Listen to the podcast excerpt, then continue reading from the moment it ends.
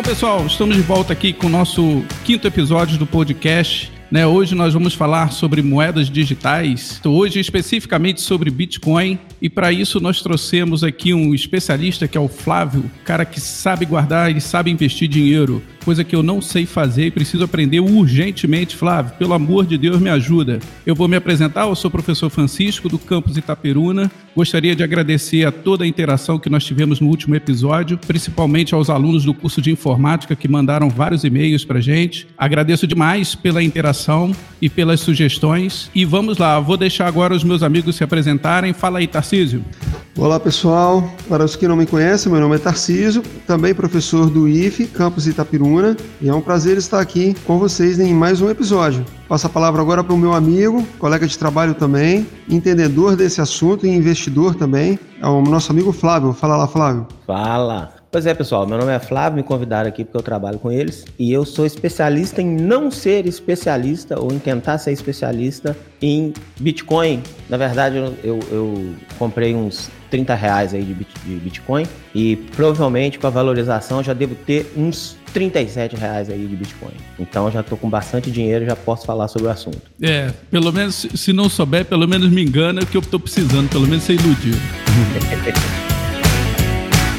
Bom, Bitcoin, né, pessoal? Eu tava olhando aqui, pesquisando aqui, eu não. Na verdade, o Tarcísio fez todo o trabalho, mas eu vou ficar com esse crédito. Uhum. Né? Eu tava pesquisando aqui sobre Bitcoin e eu tava vendo que, na verdade, o Bitcoin é uma moeda digital, ou seja, uma moeda descentralizada né? não há ninguém fazendo gestão dessa moeda. Isso é muito interessante, diferente de todas as moedas, o que me gera assim uma certa ansiedade, né?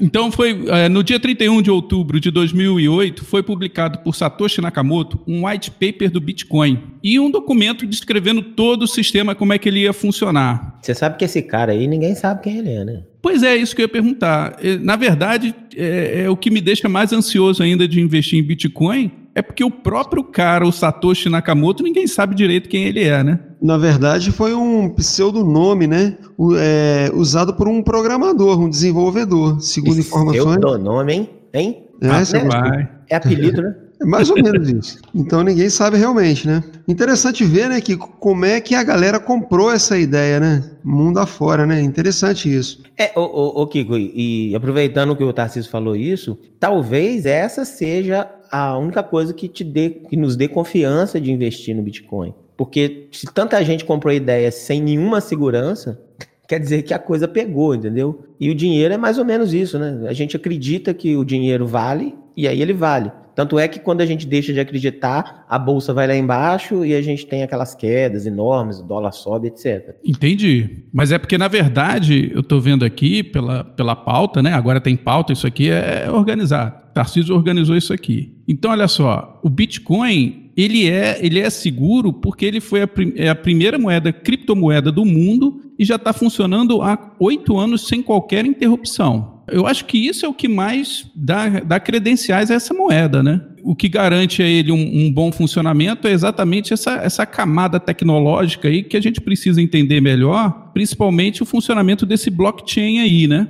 A blockchain é foda. Blockchain, quem, quem é especialista aqui para poder comentar, depois vai explicar para a gente mais adiante, vai ser o Flávio, não é isso, Kiko? É isso aí. Isso que eu quero entender direitinho como é que funciona, para eu ver se eu posso gastar meus centavos em Bitcoin. Exatamente. Vou, vou, tentar falar alguma coisa aí, não sei se eu sei direitinho não, mas ah, se a gente olhar lá, no, existe o site do blockchain, né? Se a gente olhar, a gente consegue ver cada transação que foi feita ao longo da história. E a gente pode ver também que só tem aumentado o número de carteiras, o número de pessoas que estão investindo. Ou seja, é, até hoje a tendência é subir. Todo, mais gente investir em Bitcoin. Mas então vamos lá. Ô, ô Tarcísio, fala para mim aí como é que está a cotação desse, desse Bitcoin hoje? Quanto é que vale um Bitcoin? o Kiko, eu estou olhando aqui na internet, rapaz, vale muita coisa, né? Interessante que nós estamos acostumados aí a sempre comparar o, o real com o dólar, né? nem sei quanto está a cotação hoje do dólar, mas estava em torno de cinco reais. Então, assim, um dólar comprando cinco reais. Um Bitcoin, olha só, fiquei surpreso. Um Bitcoin está comprando 49.450 reais na cotação de hoje. Então, é muita coisa, né? Daí eu perguntei até pro Flávio, falou, Flávio, você tá rico, rapaz? Eu achei, você, você me disse que tinha comprado uns 10 bitcoins, ele ficou rindo, né? Na verdade, comprou foi alguns centavos, não é isso, Flávio? É, algumas frações aí de Bitcoin. Na verdade, eu não sei quantos Bitcoin. Eu sei que eu botei. É, eu, eu, faço o meu, meu cálculo pelos quantos reais eu gastei, né? E aí, quando eu vender, se eu vender, aí eu vou saber quanto que eu ganhei. Mas é, alguns, algumas frações de Bitcoin. Exatamente. Eu e não aí... tenho 40 mil para botar no Bitcoin, cara. Um Bitcoin. É muito dinheiro, né, rapaz? Eu fiquei surpreso também. E aí vem uma outra pergunta, né? Como é que será que, que nós compramos ou vendemos bitcoins? Como que é feita essa, essa transação aí? Né? Onde que se compra? Como que se compra? Nós temos aí três formas de comprar ou vender os bitcoins. Aliás, de comprar, no caso, seria a mineração, uma das formas. Então, aí, o que, que seria a mineração? Flávio, você quer comentar o que, que seria essa mineração aí pra gente? De bitcoins? Posso comentar. Não sei, vocês aí me corrijam se eu estiver errado aí, que eu acho que o Kiko deve ter essas informações aí, mas é, quando você você precisa fazer a conferência dessas transações, na verdade, né? A, a transação ela está distribuída pela internet. Então, se eu quero comprar, se eu quero vender, se eu quero fazer um depósito de Bitcoin numa outra carteira digital, é, tudo isso precisa ser validado pela internet, né? Então, uhum. minerar Bitcoin, basicamente, é você é, fornecer seu poder computacional para poder fazer essa transação, validar essa transação. Isso tem criptografia envolvida, tem um montão de cálculos matemáticos envolvidos nos algoritmos de mineração, né, de, de validação também. E quanto maior o poder computacional, maior a chance de você resolver os problemas envolvidos na criptografia dessas transações mais rápido. E aí você, é, se você resolver primeiro, por exemplo, você ganha até um bônus que seria a geração de mais centavos de Bitcoin, de mais frações de Bitcoin. Isso é interessante porque ainda o Bitcoin ainda está uh, sendo gerado alguns bitcoins ainda ao longo dos anos, o que vai cessar. Não sei precisar a data, mas existe um número limitado que vai existir de bitcoin. Então, minerar isso, é você validar essas transações, resolver problemas computacionais através de algoritmos de criptografia e de desafios computacionais para poder validar transações e gerar novos bitcoins para disponibilização aí para o mercado. Você está sendo pago, na verdade, pelo trabalho que você está tá realizando de validar essas transações. Então, exatamente aí, dessa forma, a gente consegue, então, ju é, juntar alguns centavos aí, ou décimos de centavos de bitcoins é, fazendo esse serviço então de mineração. Isso aí. E, e esse que é o conceito, né, falava que você comentou aí sobre as fazendas de mineração também, né? Então seria aí um agrupamento, uma quantidade grande de computadores fazendo exatamente essas, esses cálculos matemáticos que você mencionou, não é isso? Isso, aí você pode ter aí, se você achar que vale a pena, você falar assim, não, vou botar um montão de, de computador aí para fazer esses cálculos, para disponibilizar essa força de trabalho, vamos dizer assim, para o funcionamento da rede, do blockchain, né, do, uhum. que suporta o Bitcoin, e aí eu vou ser remunerado por isso. Ah, e aí você não precisa ser só computadores, existem equipamentos que você uhum. pode comprar também, que você faz uma espécie de cluster que te possibilita minerar. Resta saber se você se vai valer a pena fazer isso. Eu tenho uma pergunta. Flávio, nesse caso do, do Bitcoin, o cara que está minerando o Bitcoin, ele na verdade, ele está ganhando uma nova moeda ou ele está pegando uma fração daquilo que está sendo feito numa transação? Tipo um... um... Uma remuneração. Uma, um percentual em cima tipo daquela um transação, né? Isso, tipo um percentual comendo em cima daquela transação que está sendo feita. Então, podem acontecer as duas coisas. Geralmente a pessoa é remunerada pela transação. Então ela pega uma parcela daquela transação.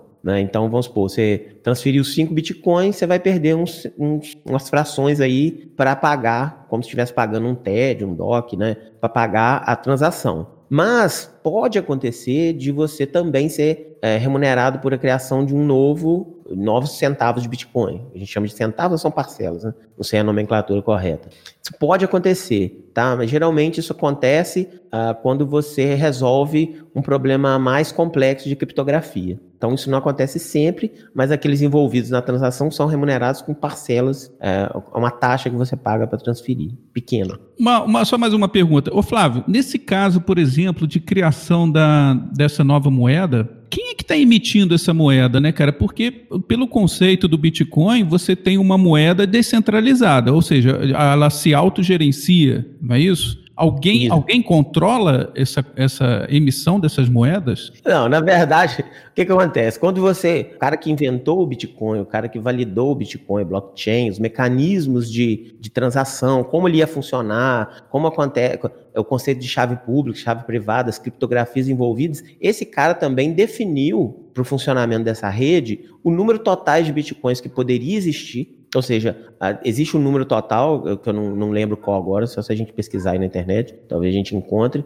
Existe um número total possível que não vai passar daquele número total, só que ele não começou, a rede não começou com esse valor total, que não era necessário tanta oferta de Bitcoin, porque senão também tem pouca raridade, a, inflaciona, etc. Então ela começou com um valor, vamos supor que seja possível um milhão de bitcoins. Começou com 200 mil e ao longo dos anos a possibilidade de ser minerado até um milhão. Então existe um limite que se iniciou e um limite máximo, isso tudo determinado através dos algoritmos da própria rede, dos protocolos da própria rede. É, mas é interessante isso, né? Porque teoricamente se tivesse alguém que pudesse gerar esse Bitcoin, esse cara iria ficar milionário, né? Sim, então tem, tem essa questão dessa segurança aí, né? É, nesse esse próprio Nakamoto aí, né? Que Provavelmente o cara fez isso também, além dessa razão econômica, para poder incentivar as pessoas a investirem na mineração, ou seja, no valor da transação do Bitcoin. Porque uhum. é, como é que o cara ia falar assim, ah não, eu vou, vou criar aqui uma fazenda aqui para minerar Bitcoin, sendo que ele não sabia o valor que ele ia receber, se ia valer a pena. Então, no início, por exemplo, você valia muito a pena você minerar Bitcoin, porque estava no início, você ganhava ah, aqueles bônus, esses esse novos Bitcoins mais fácil, uhum. porque a raridade, né? À medida que o tempo vai passando, vai ficando muito mais difícil computacionalmente você conseguir esse bônus, né? Uhum. E aí agora já está mais difícil. Então, por exemplo, é, no Brasil, eu não sei se vale a pena você minerar Bitcoin.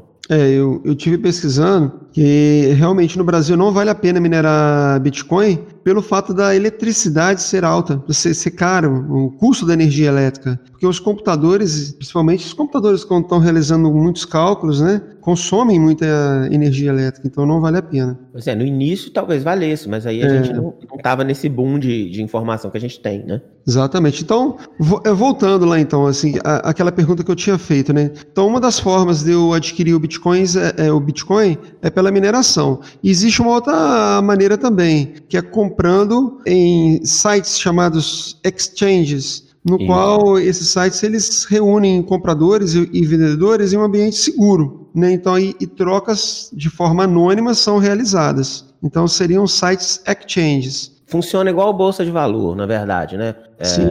Você quer comprar, é igual você comprar dólar, né? Quando uhum. você quer comprar dólar, na verdade você não vai na bolsa, você vai aonde que vocês viajaram aí comprar dólar onde? É casa de câmbio, né?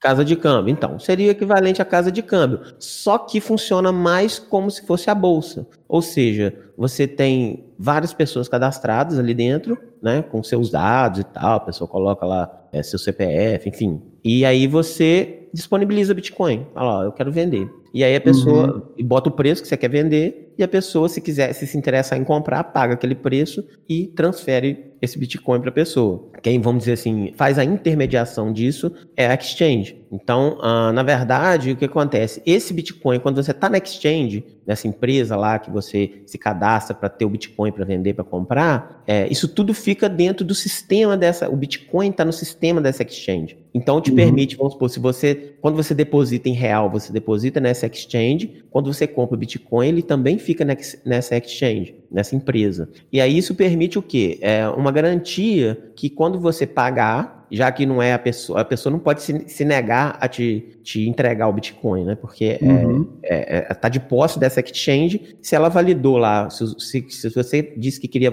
vender e outro disse que queria comprar, essa exchange é que valida a transação. Então, a, vamos dizer assim, a confiabilidade, a segurança nessa transação depende da confiabilidade da exchange. Uhum. Então, é, é, bom pesquisar, se você for querer comprar Bitcoin através da exchange, é bom fazer uma pesquisa aí para ver se como é que está a satisfação dos usuários, se ela está registrada com o CNPJ em algum lugar, se é uma uhum. empresa que existe, né? Porque senão alguém pode montar um site aí e fugir com seus Bitcoin tudo ou com seu dinheiro em real e aí você nunca mais vê. Exatamente. Isso. E a, e a terceira forma da gente poder é, comprar um Bitcoin é diretamente de outras pessoas, né? Só que aí, nesse caso, o índice de, de fraudes é, é, é, maior. Se você não tomar cuidado, você tem que comprar com alguém da sua confiança. Porque golpes é. né, nesse tipo de transação são os golpes mais comuns. É igual você comprar dólar. Imagina que eu quero comprar, você tem 100 dólares aí, eu quero comprar. Aí eu deposito uhum. 500 reais na sua conta,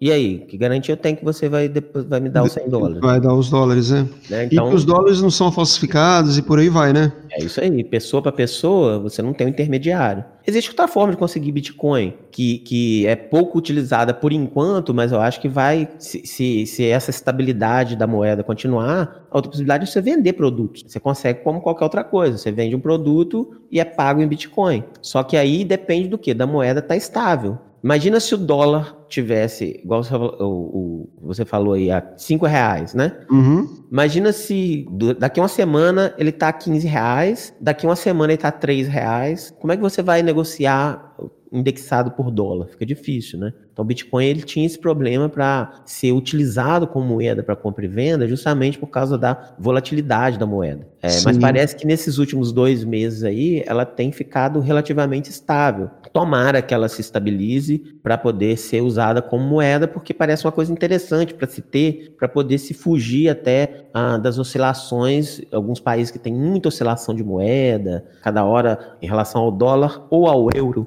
É, uhum. É, isso pode acontecer de ter muita oscilação a pessoa meio que usa uma moeda mais estável, mas hoje em dia ainda não está tão estável assim. Perfeito.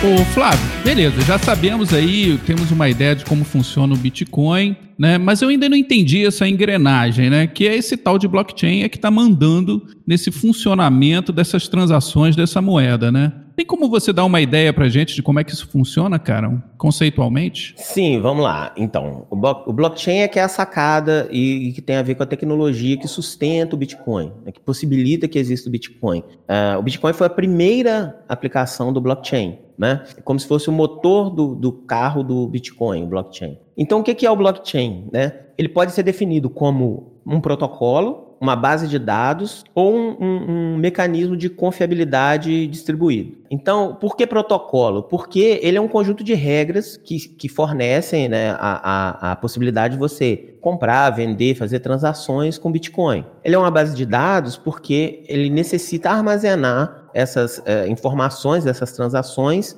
em algum lugar, porque senão é, é, igual um banco, né? Você quer transferir, você quer ter certeza que amanhã você vai ter esse valor lá armazenado em algum lugar, pode conferir, pode saber se foi transferido, etc. E ele é um mecanismo de confiabilidade distribuído, porque para você transferir valores, você precisa ter confiança que esse valor não vai ser gerado de forma duplicada, você precisa ter a confiança que você não vai gastar duas vezes a mesma moeda, porque senão a rede, eh, se tratando de Bitcoin, estaria perdida, né? Você poder gerar infinitos Bitcoins e ir comprando. Então, ele precisa ter essa confiabilidade também confiabilidade você validar que eu transferi para sua conta e ninguém burlou isso, foi eu mesmo que transferi. E esse mecanismo, no caso do blockchain, é feito de forma distribuída. Você já deve ter, espero que não, baixado o filme aí no, no torrent, né? Claro que ninguém aí baixou. Né? Só acidentalmente. Acidentalmente, né? Então, o torrent é, é uma ideia é essa, né? Você não tem aquele arquivão num, num computador, aquele filme tá lá e você vai baixar aquele filme. Você tá com isso distribuído pela internet, né? Em computadores de qualquer pessoa que tem aquele filme lá, que está lá com o torrent aberto, você pode pegar um pedacinho dele, né, e baixar. A gente teve isso com o Napster, o falecido Napster, que eu acho que meio que voltou em outro formato, enfim. E, e aí você tem essa, essa rede, né, essas, essas mineradoras de, de, de essas fazendas de Bitcoin, de mineração, isso tudo são computadores que estão disponíveis para validar as transações. E aí o interessante é isso, você não sabe de antemão quem é que vai validar. Né? Então você não consegue muito fraudar isso de uma forma prática, né? Tipo, ah, é só ir lá no, no cara que está validando e fraudar. Não, não tem como, porque são vários lugares, né? No banco, se, se o cara invadir o banco, ele te rouba seu dinheiro. Também tem muitos sistemas de segurança lá, né? não é fácil. Né? Mas imagina se tivesse, você não souber onde está esse lugar, né? Então, é, o blockchain ele faz isso. Então, uh, como é que funciona então o protocolo, ele utiliza muito criptografia, e aí é uma criptografia de 128 bits. Ele utiliza muitos hashes, né, para poder você identificar essas transações. E o nome blockchain ele vem desse, dessa base de dados, que são os LEDs, né, que, é, que, é, o, que é o livro razão do, do, do Bitcoin. Eles são registros que são imutáveis, porque se você modifica o registro, você modifica o hash, né? Você modifica o conjunto de caracteres que pode, uh, que, que, valida, a que é a assinatura daquela transação. E esse conjunto de caracteres, ele fica encadeado. Então, para você gerar uma nova transação, você tem que encadear ela com a transação anterior. Você pode imaginar, por exemplo, você quer fazer uma corrente humana. Você dá o braço para a pessoa da frente e aí você tem que dar a mão para a nova pessoa que vai entrar naquela corrente. Né? O pessoal que já gosta de abraçar a árvore aí, abraçar essas coisas de fazer protesto, tem que dar a mão. Você só tem dois, duas mãos, né? Então você dá a mão para a pessoa e aí tem uma nova pessoa que vai abraçar a árvore você vai dar a mão para a nova pessoa e você faz uma corrente. Então, essa corrente é que é o livro, a, a estrutura do LED, do, do, livro razão do Bitcoin. Isso lembra muito aquela parada de, de listas encadeadas lá de estrutura de dados, né? Se alguém quiser ir falar melhor aí sobre é, essas listas, essa, essa uhum. estrutura de dados aí, vocês lembram disso? Ô Flávio, antes de entrar nisso daí, você até falou que é da criptografia, que é de 128 bits, né? Então, só explicando, é, o que, que seria esses 128 bits? Né? Quantas combinações nós podemos ter com 120, 128 bits? Então, o número de combinações, só para vocês terem uma ideia, é 2, que é a base binária, né? 2 elevado a 128. Então, dá um número absurdo. Então, quer dizer que se a gente quisesse quebrar essa chave, nós teríamos que fazer testes né, nessa proporção, 2 elevado a 128. Vai dar um número absurdo e praticamente impossível em, em tempo, em, em, pouco tempo. Gastaria-se muitos anos para a gente conseguir testar todas as, as combinações, não é isso? Aí tem até aquele lance lá da. Você eh, falou em criptografia, né? Que você já mencionou nisso, e essa criptografia de 128 bits. Aí tem uma, uma questão interessante aí que muita gente fala, é com o surgimento dos computadores quânticos, né, cara? Porque com o computador quântico, é, muito se fala que ele consegue quebrar essa chave em questão de, de pouco tempo, de horas. Não é isso, gente? O que, que você acha, Gil? Rapaz, esse computador quântico, eu vou te falar, ele está prometendo um monte de coisa. Eu acho que eu espero estar aposentado quando esse troço chegar, porque eu acho que vai ter que aprender informática de novo. É. Diz que já Mas... tem uma linguagem aí parecida com linguagem C que dá para fazer lá no computador quântico lá. É, teve uma época, eu não sei se ainda está disponível, o, o, Google disponibilizou uma máquina quântica para fazer experimentos, né? Para a gente poder usar na internet, né? Eu até cheguei a brincar com aquilo ali, mas eu vou te falar, hein? é nova informática. É um, é um outro jeito de programar, tudo roda ao mesmo tempo, não tem aquela sequência é, aquele fluxo que a gente está acostumado em algoritmo, né? Uhum. As, coisas, as coisas rodam simultaneamente, é, é tudo muito doido. É, depois, se eu estiver falando abobrinha, você corta isso. Tem aquele lance do computador quântico, não é só o bit 0 e o bit 1, um, né? Tem o bit 0, tem o bit 1, um, tem um intervalo no meio entre eles aí. Não é isso? Isso, isso aí. Ainda tem isso. Aí que tá o negócio, né, rapaz? É o legal do, do, do computador quântico, já que a gente está entrando aí nessa brincadeira, né? É que parece que o valor de um bit, um, um qubit, né, que é um bit quântico, ele não está previamente determinado. Exato. Então você determina o valor de um bit em relação ao valor de outro bit. Isso permite que você, de repente, consiga fazer quebras de chave, chaves criptográficas de uma forma é, mais fácil, porque a partir do momento que você tem a certeza que um bit tem um valor, a partir dos, dos cálculos matemáticos, você gera uma cadeia de informações capazes de alterar simultaneamente o valor dos outros bits, né? E aí você consegue talvez quebrar mais fácil. Mas essa realidade, igual o Kiko falou aí, tá um pouco distante aí, né? A gente tem que. Primeiro a gente tem que construir o computador quântico, fazer ele ser funcional, ter programadores, ter linguagem de programação. Parece que esse computador quântico, por enquanto, não, não, não nasceu com a ideia de ser um computador de propósito geral, igual a gente tem as máquinas de hoje, né? Eles vão estar mais, uh, vamos dizer assim, aptos a, a resolver necessidades mais específicas. Não é isso que eu estou falando besteira?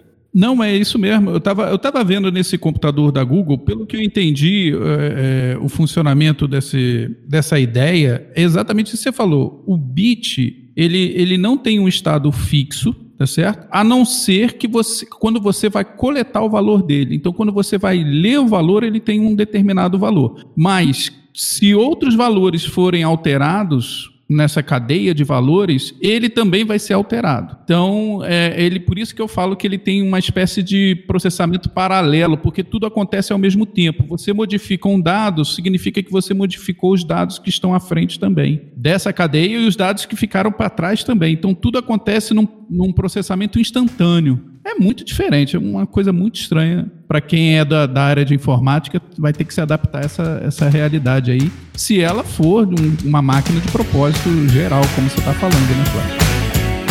Ah, ô Flávio, mas me explica que é, a gente sabe aí que tem muitas formas da gente comprar os bitcoins, né, de gerar esses bitcoins, mas eles ficam armazenados nessas carteiras, né? E o que seriam essas carteiras que, que guardam o bitcoin? Então, é, interessante é isso. A carteira, é, basicamente, é só uh, uma chave pública e uma chave privada. E, e, por que isso é legal? Porque isso permite, por exemplo, e no meu caso, por exemplo, eu comprei esses, esses, centavos, essas parcelas de Bitcoin, e eu tinha comprado numa carteira no meu celular, certo? Eu tinha um, um programinho, uma carteira lá, tem vários programas de carteira, tem até equipamentos físicos que você usa para ser a carteira, né? É, que parece que tipo um pendrive, tem uma criptografia lá e tal.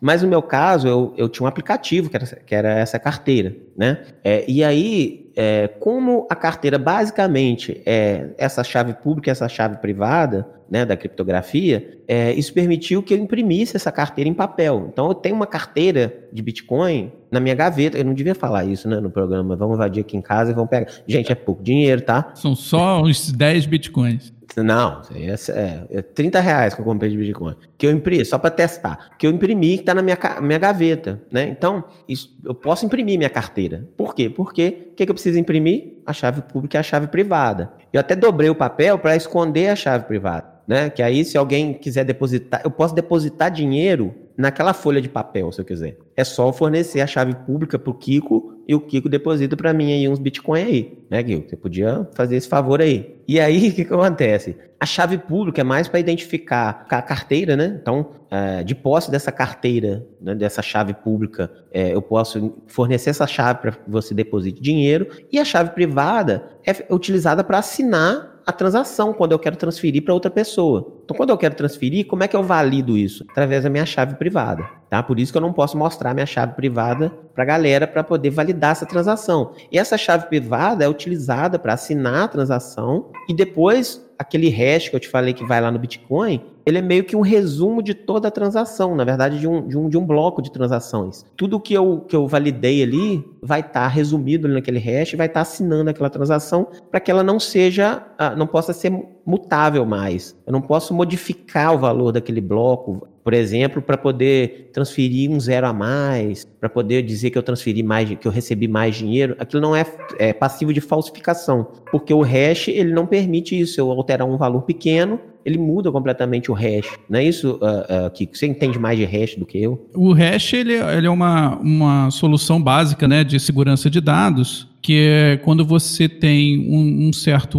volume de dados e você quer garantir a integridade desse volume de dados, né, você passa um, um, hash, que na verdade você gera um hash passando um algoritmo. Pode ser o algoritmo RSA, você tem vários algoritmos que são capazes, o MD5, o SH, SHA1, SHA1, SHA2, tem vários, tem vários tipos de hash que você pode, vários algoritmos para gerar hash que você pode passar. Uma vez que você passou esse algoritmo, ele vai gerar uma sequência de, de, de valores ali. O tamanho dessa sequência depende exatamente dessa, desse tamanho da chave, é a sua segurança, o quanto de segurança você quer aplicar. É, no caso do, do Bitcoin, ele usa o SHA-256. Ou seja, são 64 caracteres aí o tamanho desse, desse hash. Nossa, é, é impossível quebrar. Praticamente impossível. Até o computador quântico chegar. Até esse computador quântico chegar. Beleza. É, agora, eu tenho uma dúvida, depois, não sei se é o, é o momento, eu tenho uma dúvida, é o seguinte, tá, comprei Bitcoin, a gente já viu como que eu compro Bitcoin, ou que eu vendo se eu quiser. Agora eu quero gastar o meu Bitcoin. Eu estou com Bitcoin, eu estou querendo gastar, sei lá. Onde que eu poderia gastar, usar esse, essa minha moeda virtual aí que eu tenho, essa minha criptomoeda? Por exemplo, eu posso entrar num site da Americanas, por exemplo, fazer uma compra e pagar com Bitcoin? Quem responde isso aí? Levanta a mão, levanta a mão. Levanta a mão aí, não sei. Ó, eu, eu, não sei se vocês sabem uh, os exemplos, né? Eu, eu sei que o, o, a Steam usava Bitcoin até um tempo atrás, parou de usar justamente porque uh, o que que acontece? O, o, o, era muito volátil e aí eles não tinham como indexar direito os valores, né? Mas a Steam já, já utilizou Bitcoin. É, alguém sabe de mais algum site? Alguma... É, eu me lembro que também no, no, no auge desse, dessa, desse boom, né, dessa moeda, o, o Airbnb chegou a usar também. Ah, quer dizer, não, não era obrigatório usar, né? Você, você tinha opção de receber em bitcoins. E eu me lembro também de alguns mercados locais, assim, que passaram a aceitar bitcoin também naquelas maquininhas, tipo máquinas de cartão só que pegava pro RFID direto do celular do cara. Agora, hoje em dia, eu fico na dúvida se, se as pessoas ainda estão aceitando né, o Bitcoin ou se ela virou meio que uma moeda só de especulação. Né? O cara compra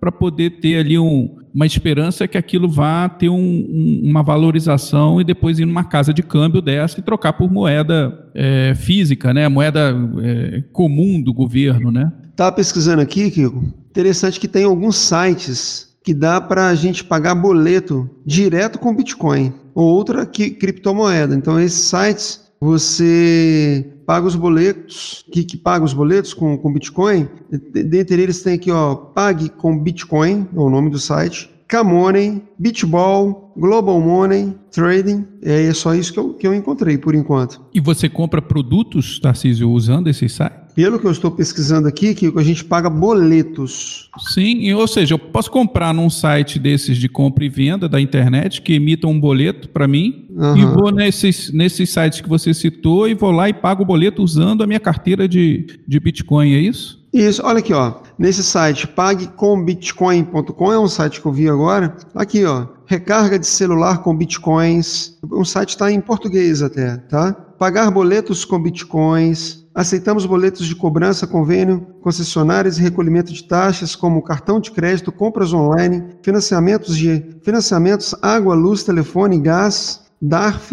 etc. Tudo isso dá para fazer com, é, é, com Bitcoin. Legal, então não é só uma, uma moeda de especulação, né? Ela passa a ter um fim prático no seu cotidiano. Eu lembro que tinha um site que, que, que você conseguia negociar, tipo um, um, um OLX, o um Mercado Livre da vida, né? Que você conseguia comprar, comprar produtos de Bitcoin. Eu não sei se esse site, teria que pesquisar aqui na, na, na internet, né? Não sei se esse site foi para frente, porque com a volatilidade muito grande, né, o valor do Bitcoin alterando muito, fica difícil você é, vender, né? Porque aí você está vendendo um dia, no outro dia você já tem que mudar o preço. Mas é, parece que, que, que, em alguns lugares você consegue comprar algumas coisas assim. Não, só com isso que o Tarcísio mostrou para a gente agora, esse, esse site, você praticamente pode comprar em, em qualquer lugar. Desde que emita um boleto para você, você vai lá e paga em Bitcoin. Aparentemente é isso, né, Kiko? É, agora resta saber como é que é a tarifa disso aí, né? Se o, quantos, quantos centavinhos de Bitcoin eles vão nos cobrar para fazer. Né? É, quantos centavinhos eles vão cobrar nessa transação. É isso que é interessante.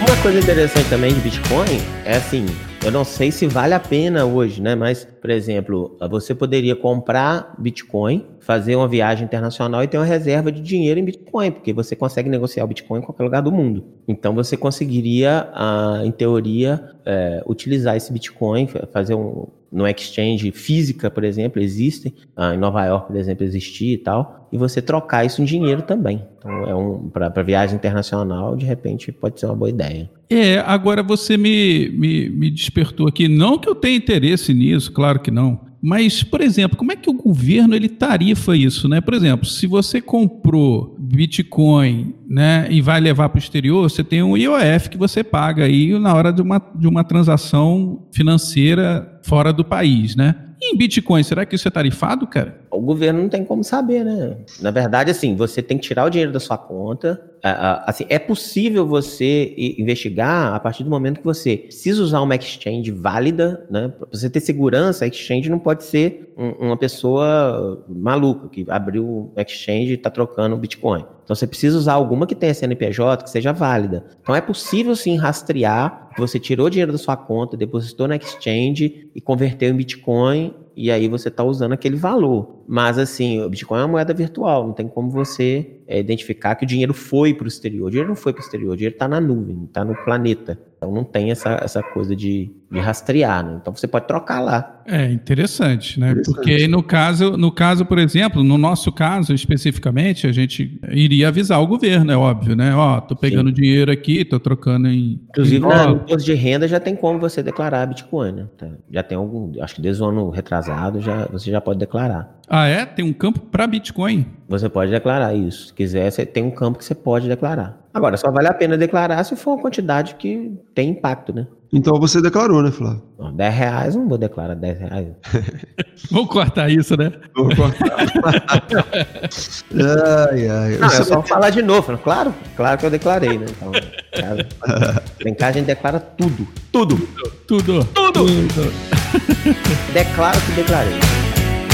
Bom, o Flávio estava comentando aí sobre criptografia, falou sobre os algoritmos, o hash, o Kiko comentou, mas aí eu fiquei numa dúvida com relação a, a essa, essa questão de usar chave pública e chave privada. Qual seria a diferença entre essas chaves e por que, que elas são usadas? Kiko. Bom, pessoal, o conceito de criptografia, ele é a base da segurança da informação, né? É igual o hash, igual eu comentei sobre o hash, também é uma das bases que garante a segurança da informação. Ok, caso... então criptografia não é o sistema de, de escrita do planeta do Superman, não. É mais ou menos por aí, Flávio. Deve ser.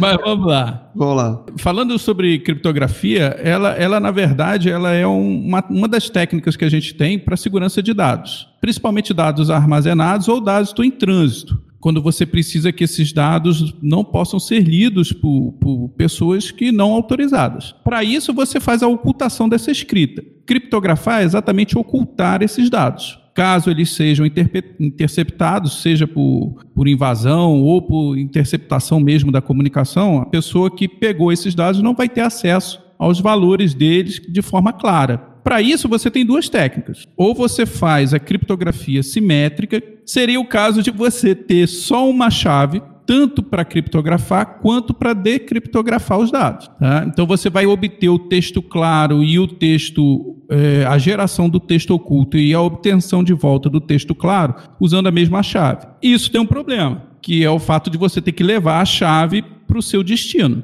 No caso do hash, por exemplo, que é uma, uma, uma criptografia on-way, né, que, é, que, seria uma criptografia em que você só gera o valor, você pode usar uma chave simétrica. Você pega uma, um, um texto, escolhe uma chave ou gera uma chave na hora, e essa chave ela vai gerar um hash. Esse, Esse hash... on-way é porque eu não, eu não conseguiria então pegar o hash e gerar o, o que foi criptografado. Exatamente, exatamente. Isso é usado em senha também, né, em sistemas de login de computadores. Né, se você esqueceu a senha, você não tem como recuperar a senha Mas que você como esqueceu. é que eu confirmo, então, se eu não consigo gerar?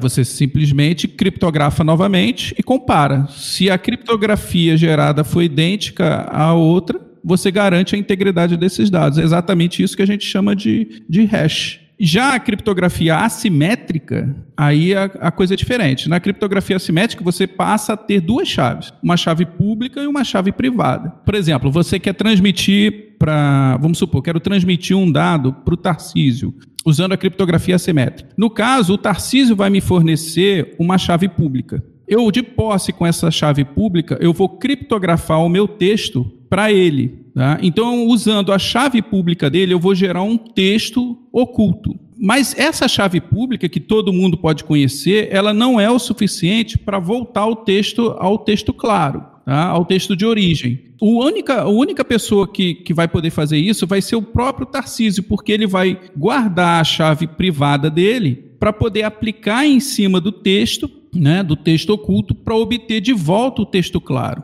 Tá. Mas, o Kiko, como que você sabe qual é a minha chave privada, sendo que a chave é minha? Eu estou com ela. Não, como, não. Fala. Como que você gera? Porque você disse que você vai gerar a criptografia a partir de uma chave pública. E para que eu consiga decriptografar, é necessário, além da chave pública, que eu tenha a minha chave privada, certo? Isso. Então, quando você gerou esse documento, você vinculou esse documento à minha pessoa. Não, não. Na verdade é assim. Vamos supor o seguinte, Tarcísio, eu quero transmitir um texto para você. Então, eu gerei um documento. Uhum. Só você vai poder ler esse texto. Então, o que, que você vai fazer? Você vai pegar um, um algoritmo, como por exemplo o RSA, que é um dos algoritmos que gera é, chave pública e privada, assimétrica. Uhum. Você vai gerar essa, esse par, um par público-privado. E uma vez que você gerou isso, você vai me fornecer a chave pública. Eu vou ver a sua chave pública. Tá? Mas não sei qual é a chave privada. Você guarda a chave privada com você. Uhum.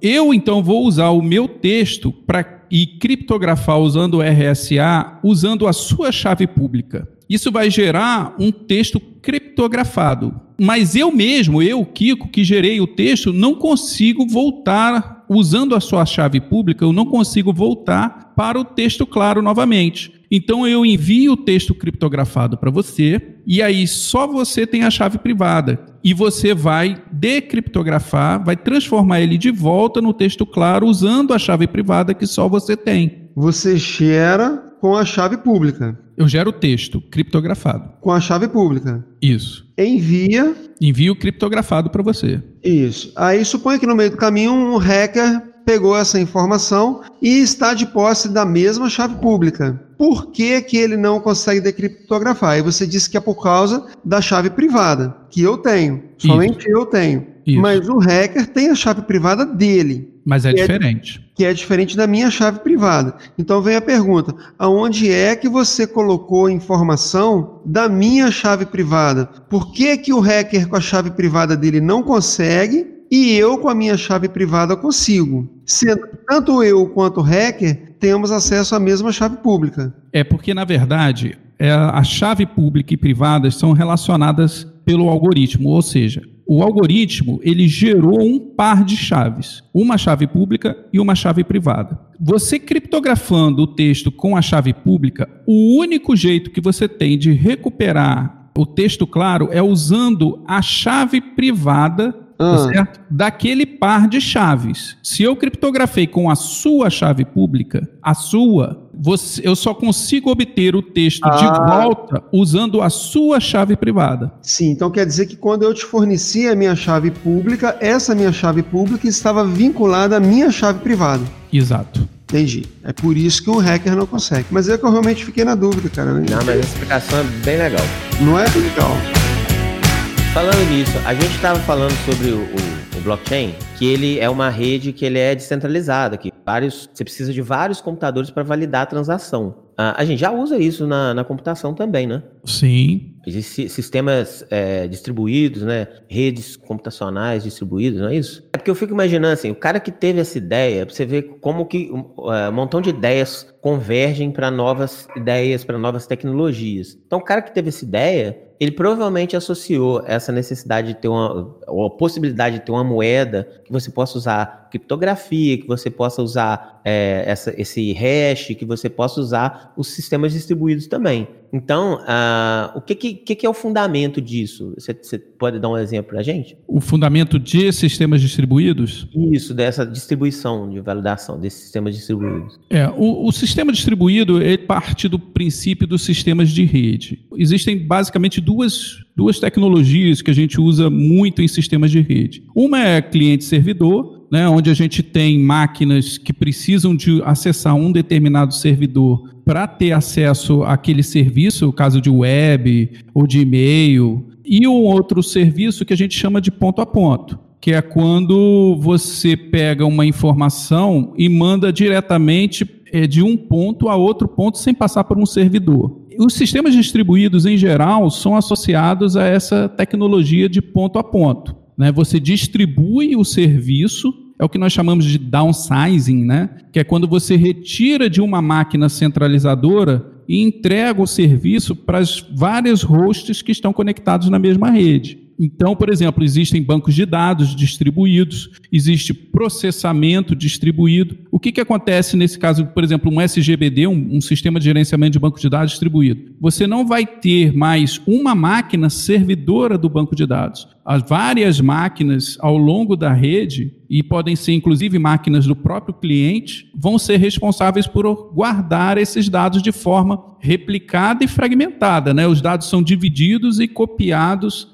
entre os nós da rede. Tá? Essa seria assim. Agora, tem uma característica que define sistema distribuído para diferenciar do sistema ponto a ponto convencional do, do, das redes de computadores, que é exatamente a transparência. Um sistema distribuído ele tem que fazer o que esse sistema ponto a ponto faz de forma transparente, ou seja, o usuário não percebe essa distribuição, ele não precisa acessar um determinado local para ter aquele dado. Isso é feito de forma é, é, é como se fosse una, né? como se fosse numa nuvem mesmo. Tá certo? O cara acessa. No, no, com os bancos, né, cara? Quando você está aí sacando dinheiro, você nem sabe de onde que está essa. Pode estar tá em um computador, se aquele computador, por exemplo, der problema, que ele automaticamente é chaveado para outro ponto da rede, não é isso?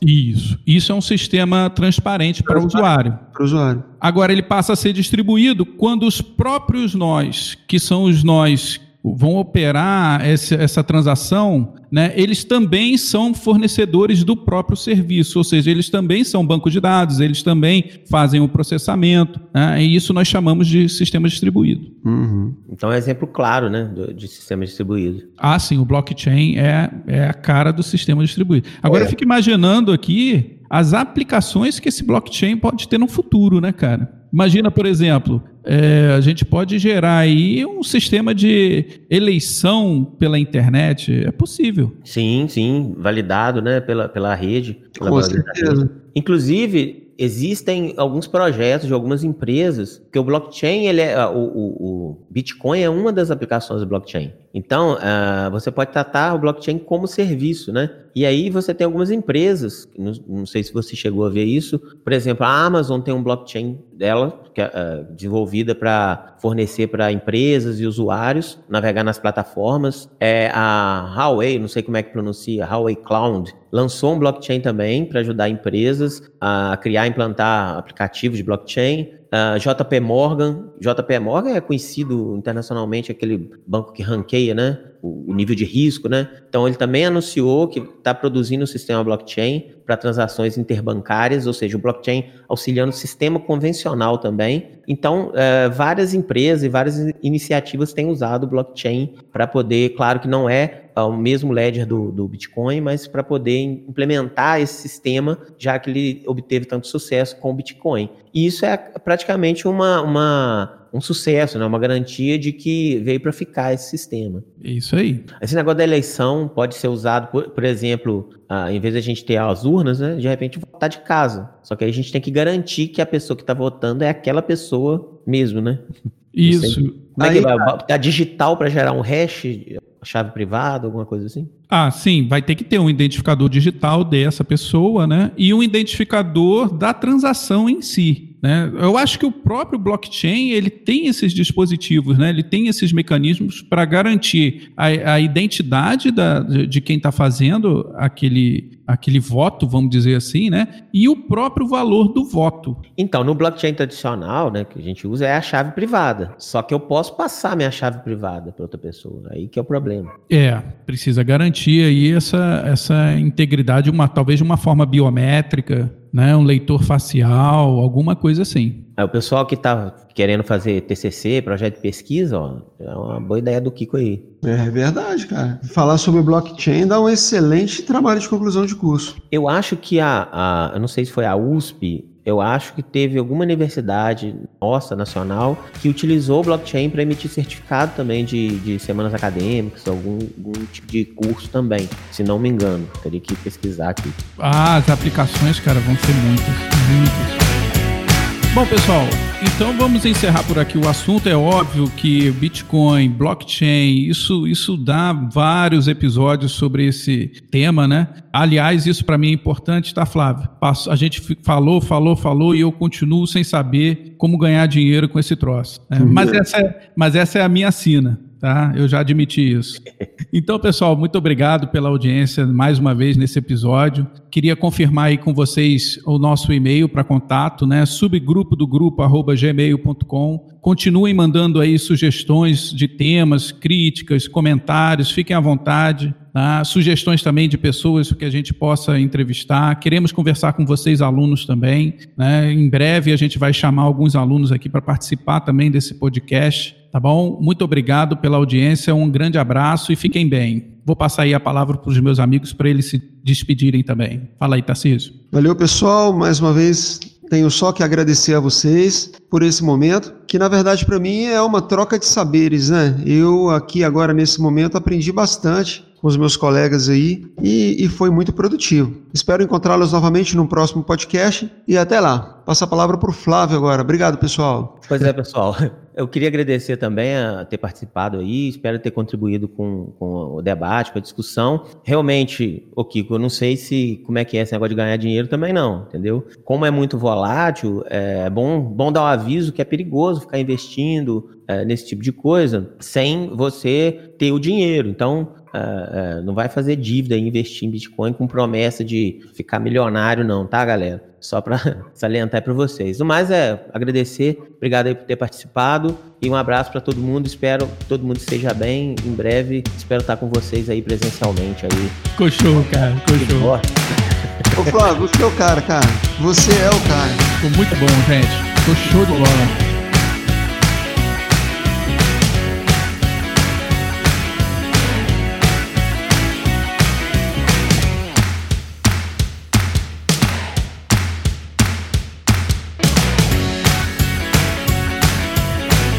Alguém, alguém controla essa, essa emissão dessas moedas? Eu acho que assim, é, não sei falar isso não. Rapaz, eu, vou, eu não vou oh, investir nessa porcaria tá não. Boa. Essa daí tá boa lá pro finalzinho, hein? Ó, resumo da ópera, foge desse negócio de Bitcoin. Isso daí.